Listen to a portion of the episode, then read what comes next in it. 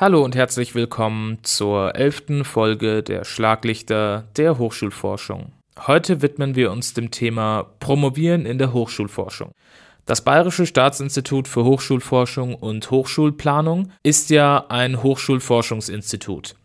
Das bedeutet auch, dass hier Doktorandinnen und Doktoranden in Forschungsprojekten mitarbeiten und parallel ihre Dissertationen verfassen können. Für die Doktorandinnen und Doktoranden heißt das, dass man in verschiedenen Projekten arbeitet und Praxiserfahrung sammelt. Nebenbei promoviert man dann auch an einem Lehrstuhl der eigenen Wahl. Man schreibt also seine Doktorarbeit parallel zur Arbeit als wissenschaftlicher Mitarbeiter oder Mitarbeiterin und so kommen Weiterbildung und praktische Berufserfahrung zusammen. Aber was genau bedeutet eigentlich Hochschulforschung? Es handelt sich dabei ja nicht um ein überaus bekanntes Forschungsfeld. Deswegen haben wir Frau Professor Dr. Isabel Welpe erklären lassen, was es damit auf sich hat. Sie ist wissenschaftliche Leiterin des IHF und Professorin für Strategie und Organisation an der Technischen Universität München. Also ähm, erstmal gesprochen ist die Hochschulforschung ja ein bestimmter Kontext. Ne? Man kann also die Fragen, die Personalprozesse, Arbeitszufriedenheit, Digitalisierung, diese Fragen kann man im Kontext von Hochschulen untersuchen und man kann sie natürlich auch im Kontext von äh, Maschinenbauunternehmen äh, oder anderen Branchen betrachten, weil die Hochschule hat natürlich eine Reihe von Besonderheiten als Kontext, die andere Branchen, Industrien nicht aufweisen. Und deswegen ist es interessant und manchmal auch notwendig, sich eben spezifisch zu befassen mit, mit diesem äh, Kontext und den Personen, die ähm, in ihm tätig sind.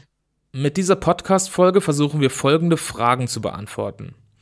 Was erwartet einen konkret, wenn man in der Hochschulforschung promoviert und worauf muss man besonders achten? Wir haben aus diesem Grund mit Theresa Thies und Christina El-Halabi gesprochen. Sie sind beide Doktoranden am IHF. Ich wollte erstmal von Ihnen wissen, warum Sie sich damals am IHF für eine Doktorandenstelle beworben haben.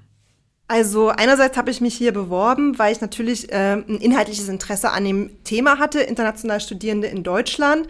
Dann habe ich mich explizit eben auch umgeschaut nach einem Drittmittelprojekt, wo es eben schon eine ungefähre Fragestellung gab, ein grobes Thema, die Forschungslücke auch schon identifiziert war ähm, und wo man quasi innerhalb von diesem groben, schon gesetzten Thema eine spezifische Fragestellung sich nochmal suchen kann, die mich oder die einen eben persönlich interessiert.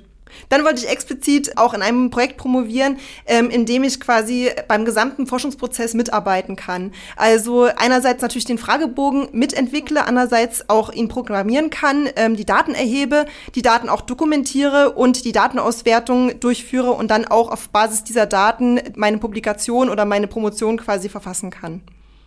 Ähm, einerseits fand ich die Hochschulforschung interessant als interdisziplinäres Forschungsfeld. Ich fand es auch attraktiv, dass es ein Betreuungskonzept am IHF ähm, gibt, dass man eben eine feste Mentorin, festen Mentor an die Seite gestellt bekommt und hat mir so erhofft, eben auch in einer angenehmen Atmosphäre mit Unterstützung zu promovieren.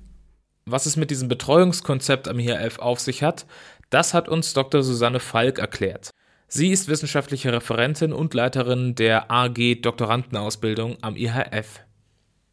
Ja, die Förderung des wissenschaftlichen Nachwuchses ist ein sehr wichtiges Anliegen der Institutsleitung und auch ein wichtiger Baustein der Organisationskultur des IHF.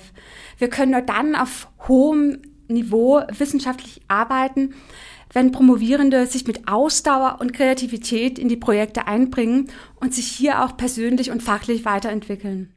Wir haben vor einigen Jahren ein Konzept zur Förderung des wissenschaftlichen Nachwuchses aufgelegt und das sieht ein paar ganz zentrale Bausteine vor. Zum einen soll bereits im ersten Jahr eine tragfähige Fragestellung entwickelt werden und auch die Promotionsbetreuung sozusagen fixiert werden. Dann gibt es Evaluationsprozesse nach dem ersten und nach dem dritten Jahr. Zum Thema Betreuung muss man sagen, dass wir als Hochschulforschungsinstitut eine interdisziplinäre Einrichtung sind. Das heißt, Wissenschaftlerinnen und Wissenschaftler aus verschiedenen Disziplinen, bei uns ist das äh, beispielsweise die Soziologie, die Betriebswirtschaftslehre, die Volkswirtschaft, kommen hier zusammen und forschen zu verschiedenen Themen. Und das hat auch zur Konsequenz, dass Promovierende je nach Thema der Dissertation auch ähm, bei unterschiedlichen Doktorvätern bzw. Doktormüttern ähm, promovieren können. Interdisziplinarität der Forschung ist also extrem relevant, wenn man in einem Bereich wie der Hochschulforschung arbeitet und promoviert. Ich habe auch nachgefragt, wie sich das für Christina und Theresa konkret auswirkt. Ja, der interdisziplinäre Austausch kommt sicher auch meinem Dissertationsprojekt zugute. Also ich arbeite intensiv mit zwei Mentorinnen zusammen. Die eine Mentorin ist an einem anderen Forschungsinstitut. Die hat einen soziologischen Hintergrund und meine IHF-Mentorin hat einen psychologischen, soziologischen Hintergrund. Und ich komme ja eher aus der pädagogischen, bildungswissenschaftlichen Richtung. Und da profitiere ich schon sehr von den unterschiedlichen Perspektiven, die die beiden mir aufzeigen und äh, mir da auch immer guten Input geben.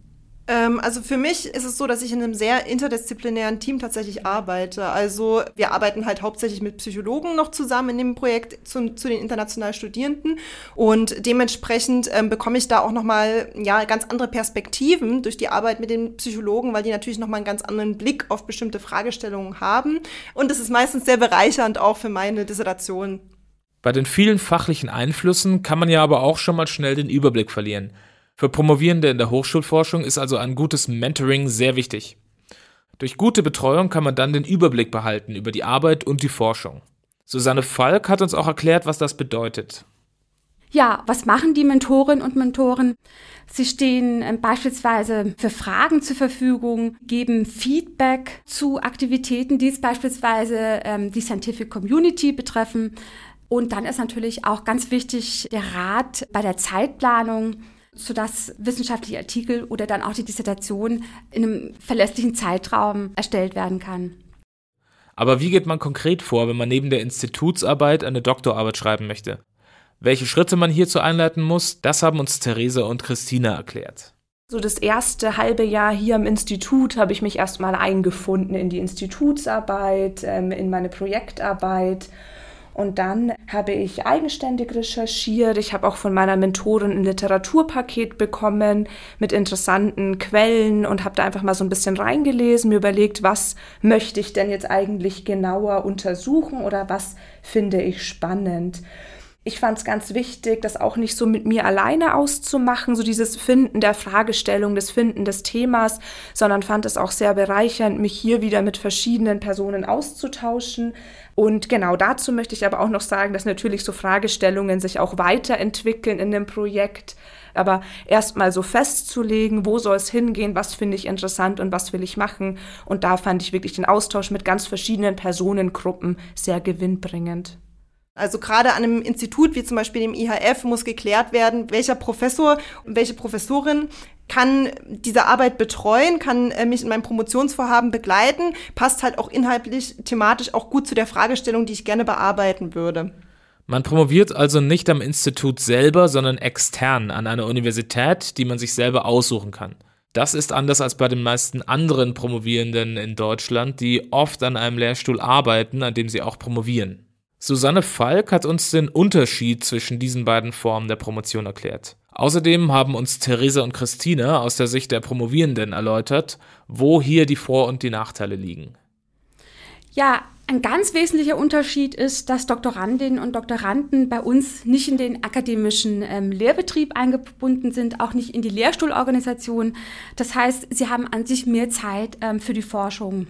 Ein weiterer Unterschied ist, dass sie durch die Einbindung in Projektteams und aber auch in übergreifende Ressortaufgaben, wie beispielsweise im Marketingressort, dass sie schon wichtige ähm, Berufserfahrungen sammeln, auch während der Promotionszeit, die ihnen dann auch ja, für die Phase nach der Promotion und das weitere Berufsleben zugutekommen kann zusätzlicher Unterschied ist sicherlich auch, dass bei uns, wie schon bei Theresa und Christine angesprochen haben, interdisziplinär gearbeitet wird. Das hat man an einem Lehrstuhl ähm, an einer Universität auch nicht in dieser Art. Und das hat natürlich auch gerade für viele Fragestellungen, ja, geht davon auch ein sehr, sehr wichtiger Impuls auch aus für die eigene wissenschaftliche Arbeit. Ähm, ich würde sagen, ein Vorteil ist auf jeden Fall, dass man verschiedene Perspektiven bekommt, weil einerseits bekommt man so die Perspektive, wie ist es an einem außeruniversitären Forschungsinstitut zu arbeiten, wer arbeitet da, was für Themen sind da wichtig und andererseits bekommt man natürlich auch einen Einblick in den Lehrstuhl. Ähm, sicherlich hat das Ganze aber auch Nachteile. Man muss an einem ähm, außeruniversitären Forschungsinstitut auch den Anschluss an einen geeigneten Lehrstuhl selbst organisieren. Äh, weiterhin sicherlich ein Nachteil, dass man nicht vor Ort am Lehrstuhl ist und gegebenenfalls aber auch der Austausch eingeschränkt sein kann. Ich muss sagen, dass es bei mir jetzt nicht der Fall ist, ähm, was aber daran liegt, dass ich einen sehr engagierten Doktorvater habe und wir regelmäßige Präsenzkolloquien machen. Aber hier sehe ich schon einen Nachteil oder auch ein Risiko, wenn darauf eben nicht so viel Wert gelegt wird an dem Wunschlehrstuhl. Hm, also ich würde dir da zustimmen, Christina, dass ein Nachteil auf jeden Fall äh, sein kann, dass äh, es vielleicht nicht so eine ganz enge Bindung an einen Lehrstuhl gibt äh, und auch einen bestimmten betreuenden Professor oder einer betreuenden Professorin. Äh, man kann halt nicht einfach äh, mal kurz im Büro vorbeischauen und äh, mal eine Frage stellen. Diesen oft auch informellen Austausch gibt es dann vielleicht hier am Institut mit dem betreuenden Professor nicht oder der Professorin. Ähm, das sind dann eher organisierte Treffen. Man verabredet sich zu einer bestimmten Zeit, zu einer Zoom-Konferenz oder eben zu einem Kolloquium und hat da dann die Möglichkeit, sozusagen ähm, Fragen zu stellen oder Rückmeldung zu bekommen. Oftmals läuft der Kontakt dann auch zum Beispiel per E-Mail ab. Ähm, und äh, genau, ein äh, Vor- oder Nachteil, je nachdem, wie man sieht, ist es, dass man hier am Institut halt zum Beispiel nicht ähm, in der Lehre tätig ist oder nicht tätig sein muss. Es ist allerdings auch so, dass man als Promovierender in der Regel keine unbefristeten Verträge bekommt. Man ist also oft für die Dauer eines Projektes angestellt. Christina und Theresa haben uns erklärt, wie sie mit diesen Unsicherheiten umgehen. Ja, also ich habe mich äh, die, schon im letzten Jahr relativ stark unter Druck gefühlt, sage ich mal so. Das war schon so eine Stresssituation, weil man nicht wusste, werde ich jetzt noch verlängert? Ist es jetzt wirklich sicher? Auch wenn man eine mündliche Zusage hat, ist es immer noch kein Vertrag. Ja, das war bei mir jetzt auch. Ähm dass ich die Zusage für die Verlängerung relativ kurzfristig bekommen habe. Ich war aber tatsächlich relativ entspannt, äh, weil ich mir dachte, das wird schon werden. Aber ich glaube, man muss schon auch so ein bisschen Unsicherheiten aushalten können. Das denke ich gehört in der Wissenschaft ähm, einfach dazu. Man braucht also ein gewisses Maß an Eigenmotivation, um zu promovieren.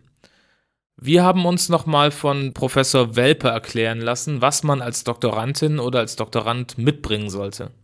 Ich glaube, das Wichtigste ist Neugier und eine Leidenschaft, neues Wissen zu schaffen und neues Wissen auch zu kommunizieren. Ne? Oftmals endet ja leider äh, der Prozess damit, dass man eine Arbeit schreibt, die dann abgegeben wird, man kriegt eine Note und das Wissen erreicht manchmal gar nicht die Person in der Welt, die es interessiert. Ich glaube, man muss ein ganz, äh, ganzes Stück an Frustrationstoleranz auch, auch mitbringen, weil wissenschaftliche Arbeit und Promotion ist eine Tätigkeit, wo man viel Zeit und, und Energie und Leidenschaft investiert und relativ lang auch in Phasen keine Rückmeldung bekommt. Also man, man arbeitet, man tut, man macht und man sieht aber manchmal am Ende des Tages gar nichts. Und das, glaube ich, ist schon eine, eine Leistung auch an, an Resilienz oder an, an der Fähigkeit, äh, längerfristig auf ein Ziel hinzuarbeiten ohne die Motivation dauerhaft zu verlieren. Ich glaube, jeder verliert sie so ein bisschen mal, ist auch normal. Ähm, und ich kann aber auch sagen, aus meiner Erfahrung, dann, wenn man besonders frustriert ist und denkt, Mann, ne, das, das geht alles gar nicht, das sind meistens auch die, die äh, Inflection Points, also da, wo es sich dann in eine andere Richtung äh, wieder dreht. Was genau aber bringt jetzt so ein Doktortitel? Also warum sollte man sich diesen Widrigkeiten aussetzen, die so eine Arbeit mit sich bringt? Das haben uns zum Abschluss nochmal Susanne Falk und Isabel Welpe berichtet. Zunächst einmal war die Phase der Promotion für mich ähm, eine Zeit der großen Freiheit, sich mit hochinteressanten Fragestellungen zu beschäftigen und für diese ähm, eine Antwort zu finden. Für meine heutige Tätigkeit hat mir die Promotion auch sehr viele überfachliche Kompetenzen gebracht. So habe ich zum Beispiel ähm, während meiner Promotionszeit den Umgang mit dem Zeitmanagement ähm, gelernt. Und gerade wenn man über einen längeren Zeitraum wissenschaftliche Artikel verfasst, lernt man sehr viel darüber, wie man seinen Tag und seine Aufgaben strukturiert und dass es manchmal besser ist, abends noch mal zwei Stunden dran zu hängen, als sich am nächsten Morgen noch mal ganz neu in das Problem reinzudenken. Eine weitere wichtige Fähigkeit, ähm, die ich während der Promotion gelernt habe, ist ähm, die Selbstwirksamkeit. Wer eine längere wissenschaftliche Arbeit erfolgreich abschließt, der traut sich zu, sich an neue Fragestellungen heranzuwagen. Das heißt, durch die gewonnenen positiven Erfahrungen, die man während der Promotionszeit gesammelt hat, traut man sich mehr zu und da kann auch besser mit ähm, Problemen und Rückschlägen umgehen. Äh, ich finde übrigens, ähm, man, wir werden ja manchmal kritisiert auch dafür, dass bei uns so viele promovieren, die dann gar nicht in der Wissenschaft bleiben. Und ich möchte gerne Lanze dafür brechen, dass das ein, eine, auch eine schöne, eine tolle Sache ist, weil dadurch der Wissenstransfer unheimlich gut gelingt. Also andere Länder beneiden uns auch darum, dass ähm, bei uns die Mehrzahl der Promoventen hinterher nicht in der Wissenschaft bleibt, sondern dass ja neu erworbene Wissen in die Wirtschaft, in die Gesellschaft hineinträgt. Und ich würde auch dafür plädieren, das äh, zu erhalten. Das war's schon mit der elften Folge der Schlaglichter der Hochschulforschung. Mehr Informationen über das Promovieren in der Hochschulforschung und auch aktuelle Stellenangebote finden Sie auf ihf.bayern.de. Vielen Dank und bis zum nächsten Mal.